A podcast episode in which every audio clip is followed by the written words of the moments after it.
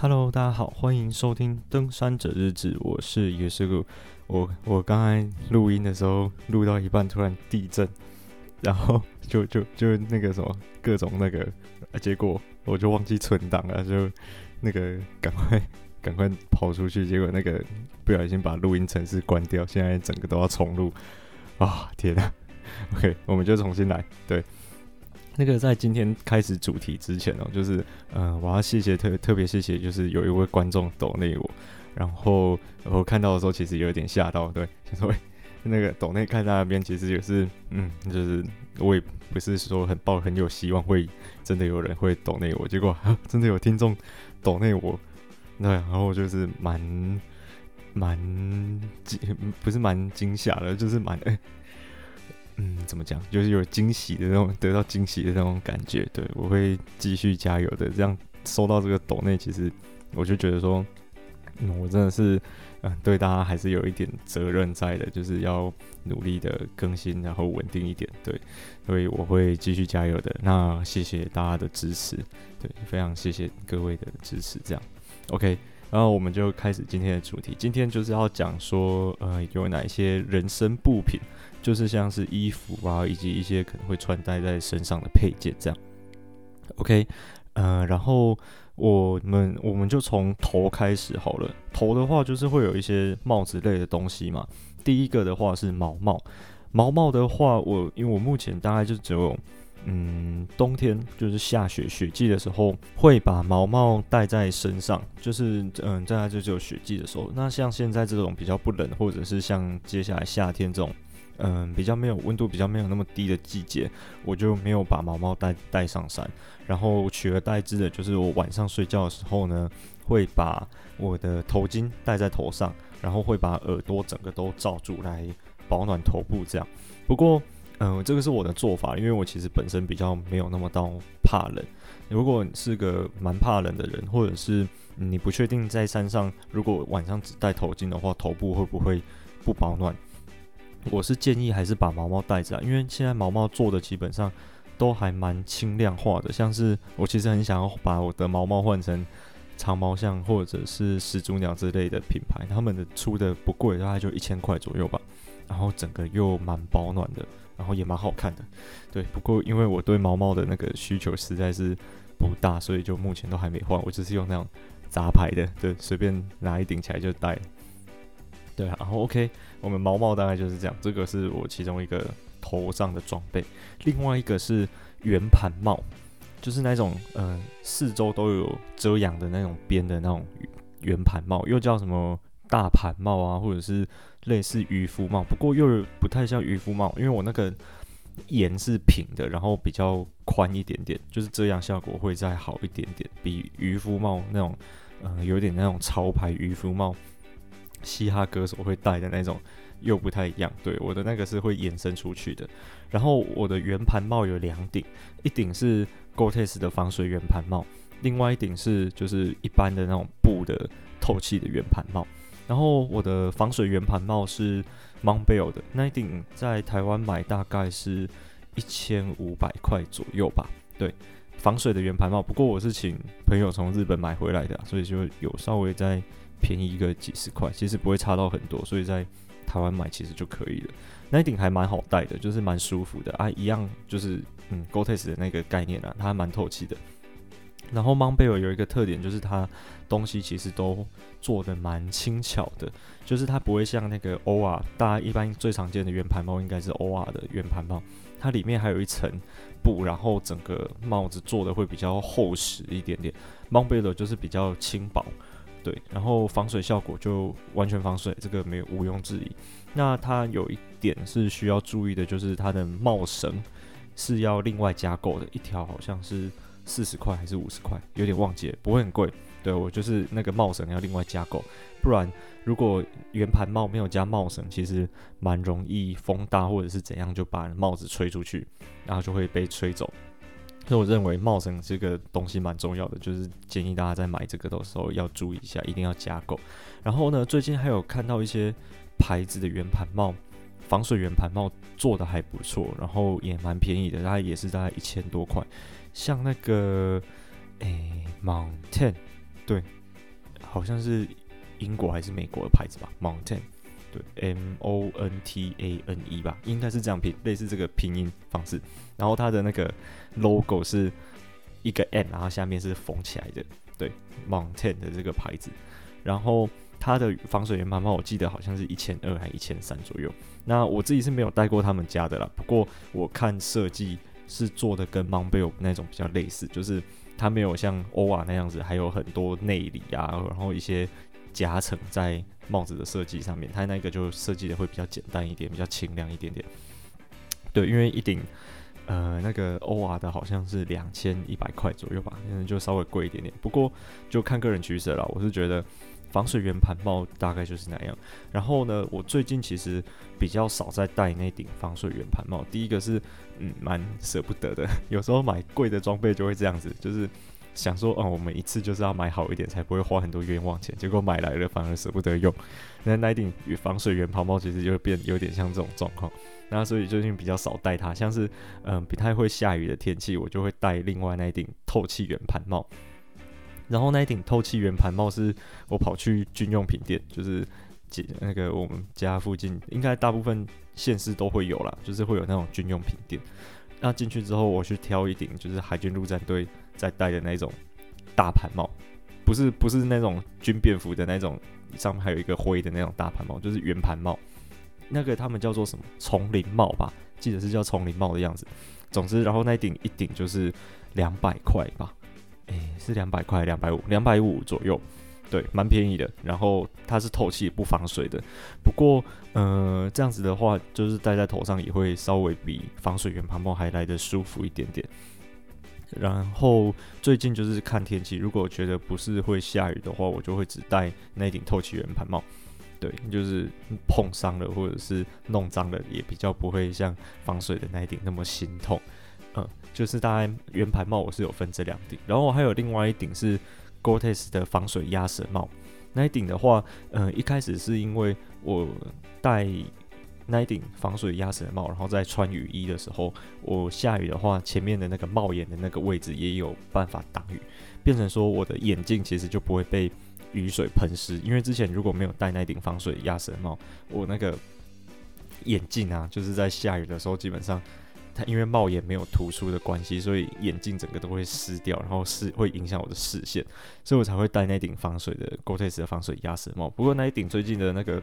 出勤率也是稍微低一点点的，因为后来我买了我就是有防水的圆盘帽之后呢，我大部分下雨的天气我就是戴那一顶，然后就不戴雨衣的那个帽子，我就是直接用那顶防水圆盘帽来当头部的防水的遮雨的工具，这样子。就是这样子，脖子的话也会比较透气一点点。不过戴久了，那个帽檐会因为，呃，还是会表布还是会有点吸水啦。然后它那个帽檐会变重，会有点下垂。然后后来还是不得已要把那个呃雨衣的帽子戴起来。对，就是呃，可能看雨势大小来决定。不过下雨的时候戴一顶防水的鸭舌帽是蛮方便的。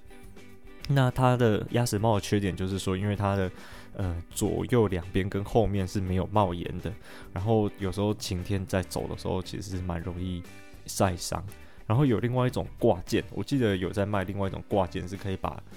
前后左右，呃不是前后面跟左右两边罩起来的那一种，很像人家在沙漠里面戴的那种帽子。不过我就觉得那个就盖在那边，然后就就变得比较没有那么透气，所以我就不是很喜欢。所以那顶防水鸭舌帽。基本上目前戴上山的出勤率就比较低，大部分有时候就是在，比如说出去都市啊，或者什么稍微头部有一个嗯遮挡，比如那个下雨或者什么的挡东西的那种帽子，在日常啊就变日常在用的鸭舌帽在戴而已，就比较少把它戴上山。OK，我的头部的。嗯，工具大概就是这样吧，就是帽子这些东西，然后还有另外一个就是头巾。头巾的话，就是刚才前面讲过，睡觉的时候会戴，或者是真的很冷的时候，我会把它挂在脖子上面，然后把它稍微拉起来，来挡住鼻子跟嘴巴，让我呼呼吸进去的空气不会到这么的冰冷。大概是这这些用途。好，我们接下来来讲那个上衣。上衣的话，我平常大概就是。一其实就是这样，一年四季啦，不管夏天、冬天，我都是只有穿一件很薄的、最薄的那一种透气的排汗长袖。我都是穿长袖，我不会穿短袖，因为我觉得，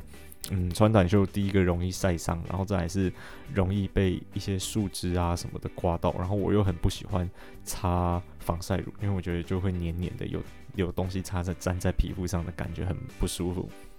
所以我都是用排汗长袖来做物理性防晒，嗯，然后不管夏天冬天我都穿同一件，就是有的人夏天的时候会换，哎、欸，不，冬天的时候会换那个里面可能会有，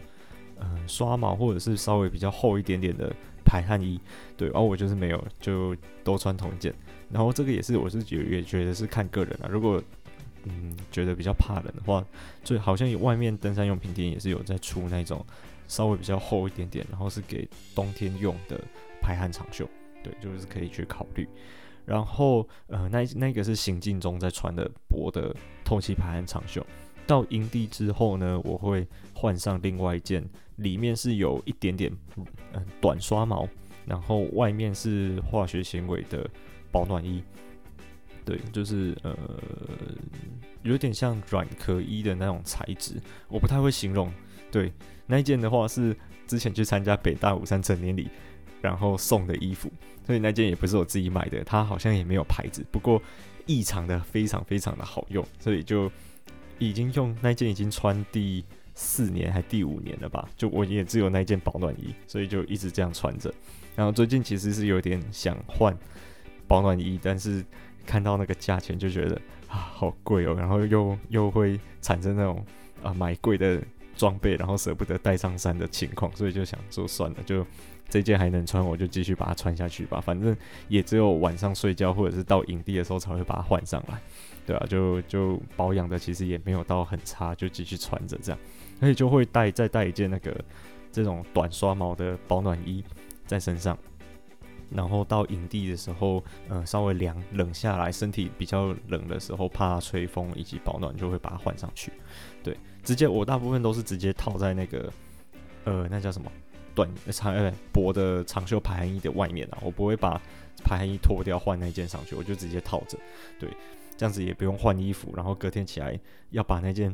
冰冰冷冷的衣服穿上去实在是很痛苦，所以就直接套着，啊，隔天早上要继续走的时候就把它外面的保暖衣直接脱掉就好。然后我最近其实呃有在尝试说羽绒外套跟化学化纤的这个保暖衣。只带一件的这种选择，对，因为我发现，嗯，我除了真的是雪季，不然我好像不太会需要用到羽绒外套这个装备。那我就是目前就是看天气的状况怎么样。如果那天是，嗯，可能稍微偏冷一点点的，我就会没有带那个化纤的保暖衣，然后只带一件薄的那种轻羽绒外套。我也没有去买那种登山用品的牌子，我就是买 Latif 的。羽绒那种轻羽绒、极轻羽绒、羽绒外套，对，我就带一件那个上山而已。OK，那对，就是现在在尝试说这个东西二选一。然后我的保暖装备啊，不过呃这样子就会有一个风险在，就是嗯，我只要其那个东西挂点了，我就没有，我就缺少了一个比较好一点点的保暖的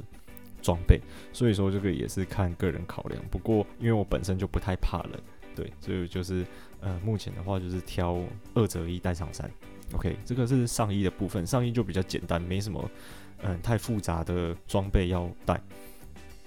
然后我们来看下半身，下半身的话，我们从呃内裤讲起好了。我的内裤就是去登山用品店挑那种排汗材质的内裤，就是穿起来会比较舒服一点点，因为棉的其实是有一点不太容易干，然后会。嗯，蛮不舒服的，所以我就是去买那种排汗内裤啊，它干的还蛮快的，所以就在山上会比较舒服。然后我一年四季其实也都是穿排汗的薄长裤，就是大家如果有去逛过 m o n Bell 的话，它会分什么薄手、中手跟厚手，汉字啊，日文汉字，那它的意思就是很薄的，然后中间的，然后还有厚一点的，这这三种嗯不同的长裤的厚度来分别啊。那通常我都是买薄手的。我还没有买过中手跟厚手，那那个对我来说都太厚了。对，像嗯，要怎么形容？一呃，像小狐狸，小狐狸那个 G 一千，它虽然看起来蛮帅的，蛮挺的，然后嗯蛮耐磨的，但是那一件对我来说就太厚重了，我就不是很喜欢，所以我是买我的薄长裤是买 Wildland 的最薄的那一款，就是它真的还蛮透气的，然后蛮轻薄的，然后也是有双向弹性，还是那叫什么四向弹性，就是它的呃 X X 轴跟 Y 轴它都是可以互互相拉的，然后它它都是有弹性的。那个功能在，那我觉得那个穿起来就还蛮舒服的，就是走路起来也不太会闷热。然后，呃，如果是夏天的话，我就是不会再带其他的保暖的裤子的东西上山。如果是冬天的话呢，呃，我会再另外准备一件，就是里面是有也是一样是有短刷毛的保暖裤，对，在身上然后上山。如果晚上冬天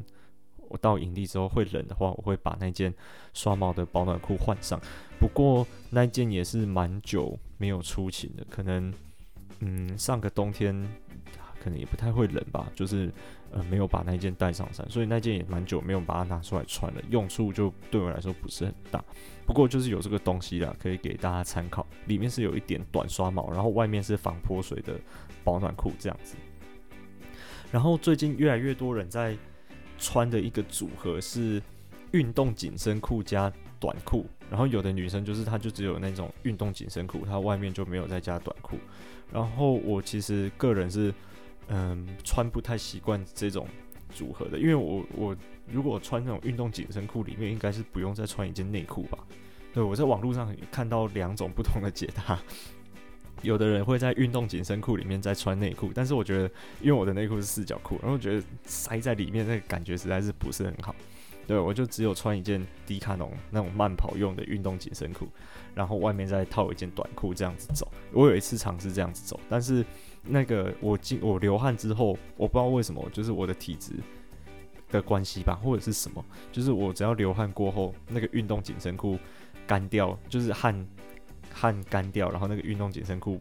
呃，就会跟皮肤有点呃刺激，对，就是会我的那个。跟运动紧身裤接触的部分，像整个脚啊，或者是大腿啊，就会很痒，非常非常的痒。然后我非常不喜欢那种感觉，所以就是，呃，我不太会穿运动紧身裤加短裤的这个组合上山。嗯，如果嗯你们有什么其他对于这个组合的心得，可以到我的 IG，对，我的 IG 会放在说明栏里面，可以到 IG 来跟我分享，因为。呃，我最近越来越多人穿这样子的组合上山，我不知道是什么原因，对，就是、嗯、有点看不太懂。不过，嗯嗯，应该是有它的道理在。但所以就是，如果有觉得说，嗯，这样穿的组合有什么好处的话，可以到我的 IG 来跟我分享，因为我自己是非常不习惯这样子的一个组合。OK，然后裤子的话，大概就是也是到这边。哦，刚才有，诶、我刚才有讲哦，对对对，我我有讲我的那个薄长裤是 Wildland 的，就是台湾自己做的品牌，我觉得他们做的是还蛮不错的，就是不贵，就是像 G 一千的裤子一件可能都要三四千块，然后那一件大概就是一千出头，甚至一千有找，我就觉得哦，CP 值还蛮高的，而且我那一件那年我一次买两件啊，那那两件穿到现在也穿了，嗯，可能也是四五年的时间，嗯，都还没坏，还不错，只是。因为那个可能那个纤维里面有有被破坏掉，或者是有卡一些油脂在里面，比较难洗掉。然后有时候流汗的时候会有点臭臭的，就是大家应该会有穿那种排汗衣，穿久了那件排汗衣就会有点臭臭的，有一个味道在，怎么洗都洗不掉。对，就是会有一个稍微有一点点味道，所以我最近也是在考虑要把它换掉。然后我我也是有买了另外一件 Montbell 的那个薄手的长裤，不过。就是一直一直一直在讲，就是呃贵的有那个贵的装备就会一直舍不得穿，所以就一直没有没有把它正式的把它穿上山。对，OK，然后裤子的话大概就是这样，然后再来呢有一个是那个羊毛袜，就是到脚的部分。羊毛袜我是觉得嗯不用省，因为好的羊毛袜穿起来真的好舒服。我一开始是穿那种。就是台厂自自制的，然后一双两百五十块的那种羊毛袜。其实我到现在还是会穿那一双了，但是那一双就是呃轮轮流穿，交替着穿。对，然后我后来有去登山用品店买一件，大买一双大概呃八七八百块的羊毛袜，那个就好穿很多，而且稍微再高筒一点点，我觉得嗯就是脚比较不会那么磨，嗯就会比较舒服一点。然后再来就是哦它又更不臭了，对。它的那个抗菌或者是抗臭能力又更好了一些，就是相比两百五十块的羊毛袜来说。然后呢，呃，有的人之前有人是问我说，觉得迪卡侬的袜子怎么样？其实我觉得迪卡侬的袜子不是说算差，但是就是有点太薄了。对我来说，我比较还是比较喜欢厚一点点的袜子哦。然后我不会穿双层袜，有的人说穿双层袜才不会磨，但是我觉得穿双层袜很滑。就是它袜子跟袜子会滑动，然后变成说，呃，反而是不太舒服的，所以我宁愿选择一双稍微好一点点，然后嗯比较厚一点点的羊毛袜，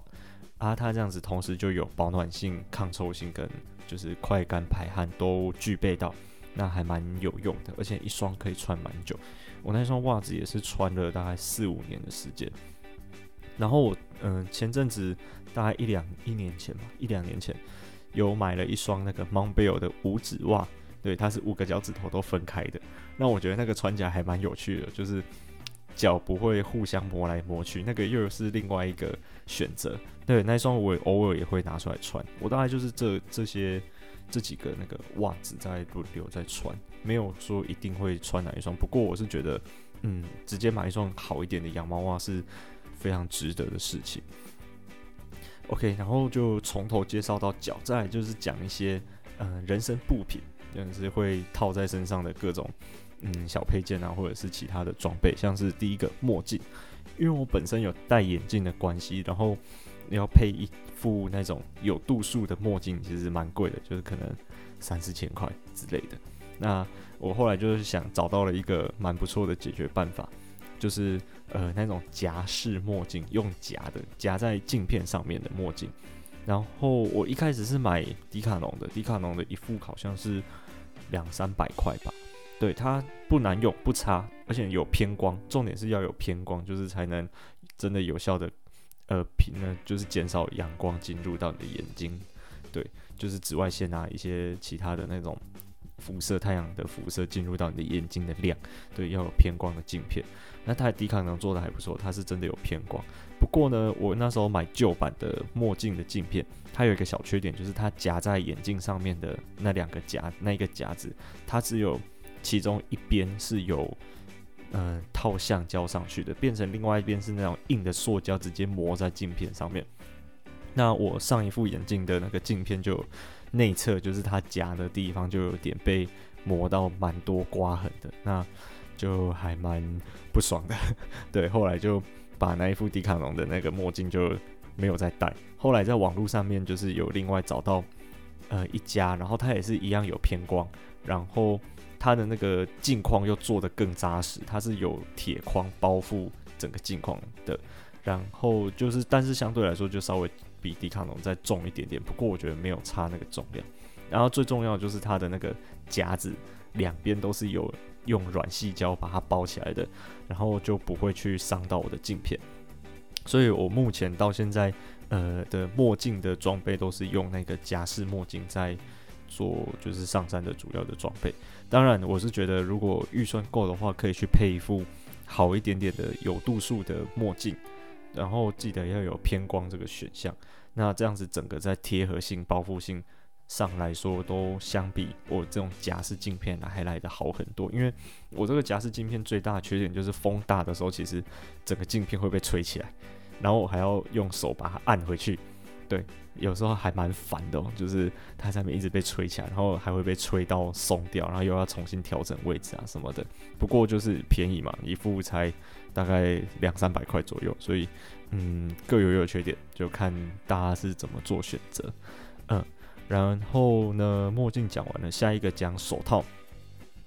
手套的话，嗯，我也很少在戴手套，因为我觉得手套。不管是什么手套了，戴上去就是闷在那里，然后我的手有时候只有时候出手汗会出蛮多的，所以会蛮不舒服的。就是有人会说什么爬一些，比如说要拉绳的地形要戴棉布手套啊，或者这种，我都没有在戴。对，棉布手套我也没有什么在戴。哦，有啦，棉布手套我只有煮饭用铝盆煮饭的时候会戴，因为铝盆没有手把会烫。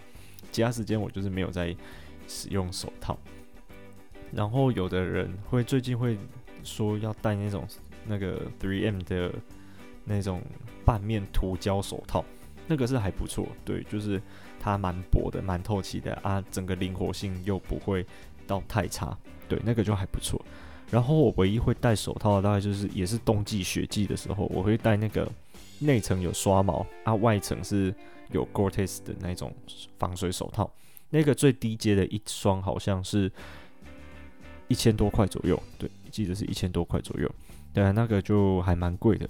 然后防水性其实就普普，因为手套来说的话，它的那个缝线太多了，所以要真的把它弄到完全防水，其实是。嗯，蛮难的一件事情，所以它久了其实还是会稍微渗一点点进去，这个我觉得是没有办法的事情，对啊。然后好一点点的，像是 OR 他们有出那种，嗯，双层手套，我认为如果有预算的话，会可以直接购入那个，然后在雪季的时候戴是最好，因为像那种双层的那个防水手套的话，它内层就是那个，嗯，那种刷毛的保暖手套，然后外层的话才是 Gore-Tex 的防水手套。然后，如果我们要做一些比较精细的动作，我们可以把外层的防水手套脱掉，用内层的刷毛手套去做操作。这样子的话，嗯，也会比较方便一点点。对，就是我们的灵活性又增加了。只是相对来说，那个一双就还蛮贵的，可能要到。两三千块，甚至四五千块的都有，就是也是看个人的需求。如果雪季没有或爬山的话，或者是呃不常爬山、不常雪季爬山的话呢，我是觉得买像我这种最一般的，里面就是刷毛，外面是防水，那它也没办法分开的这种就可以就够了。对，好，手套讲完了，再讲软壳外套。因为风雨衣之前有一集讲过了，忘记是第十六集还是第。十五集我已经讲过风雨衣了，所以就嗯，我们这次风雨衣就跳过。如果想听风雨衣的，可以回去听前面那一集。OK，我们这次讲软壳外套。软壳外套它就是呃风雨衣那种叫做硬壳外套嘛，就是它的那个材质是其实是比较硬挺的。那软壳外套它主要的功能就是呃防风跟防泼水，它的那个防水效能就没有到很好，可能可以挡一些毛毛雨啦，或者是。一些像是雾水啊、雾雨这种比较小一点的那种雨打在身上的时候，可以拿软壳外套出来挡一下。不过真的下大雨的话，它是挡不住的。对，然后它主要的功能是防风。其实我一开始觉得软壳外套还蛮没有用的，就会觉得说，嗯，它呃要挡雨也不行。那如果真的要挡风的话，我就拿硬壳外套，就是我的雨衣起来穿就好啦。对，就是一开始我其实蛮都没有在买软壳外套，一直到最近大概半年吧，我才就是觉得说，嗯，呃，透气性好像差蛮多的。就是软壳外套呢，它的透气性是比硬壳外套来的好很多。所以有时候在那种风比较大的环境，我如果把硬壳外套拿起来穿的话，里面会挥汗如雨，就是蛮闷热的。但是软壳外套穿上去之后，就会相比来说会透气很多，然后。呃，又可以挡风，那又可以挡一点点小雨，然后就是，嗯，它的用处其实就还蛮广泛的，所以我就入手了一件那个长毛象的软壳外套。就是前阵子有一个人在登山装备交流网开国外的长毛象代购，然后我就给他买，大概两千多块吧，我觉得还蛮值得的。那件还蛮好穿的，而且有帽子，对，有帽子就可以，呃，整个。遮起来之后，还可以防一点风会吹到头部的这种状况。对，软壳外套我是也有一件。然后呢，呃，我想一下还有什么其他东西，就大概是这样吧。我的人生部品就是穿的部分，对，会穿戴在身上的东西，装备大概就是这样子。OK，然后如果有什么问题的话，都可以到我的 IG 来跟我分享。对，因为其实每个人的那个登山习惯都有差。那我在这边就是跟大家分享一下我自己的那个习惯跟我的需求。我觉得就是呃多爬几次山，大概就会知道说，呃我需要的装备是哪一些。像是我以前都觉得我不需要软壳外套，然后最近这半年才开始慢慢发现说，软壳外套其实有它的用处，然后我才去那个升级我的装备，类似这种概念。对，那有一些东西我是觉得可以一次买就买好一点的，像是羊毛袜，然后呃像像什么像墨镜，我也觉得可以一次就把它有预算的话就一次把它买到好一点，就不用一直换一直换，其实有点烦了。就是不断的去升级，那中间花的很像都是冤枉钱。对，OK，那就大概是这样子。如果有什么呃心得想要跟我分享的话，欢迎到我的 IG 来留言或私讯，对，我看到就会回，基本上我都会回啦，因为我之前 之前有我有大概过了一两天才回，然后我朋友看到就说：“诶、你这样子真的是超没诚意的，人家很。”兴奋的来找你留言，然后结果你过那么久才回，所以，嗯，我好好反省哦，都会尽量的尽快的回复。对，我也很欢迎大家来找我聊天啊，就是让我知道说，嗯，大家对我的回馈是怎么样。对，还蛮期待大家的回复的。OK，那今天就先到这边吧。我是月叔，谢谢大家收听，我们下次再见啦，拜拜。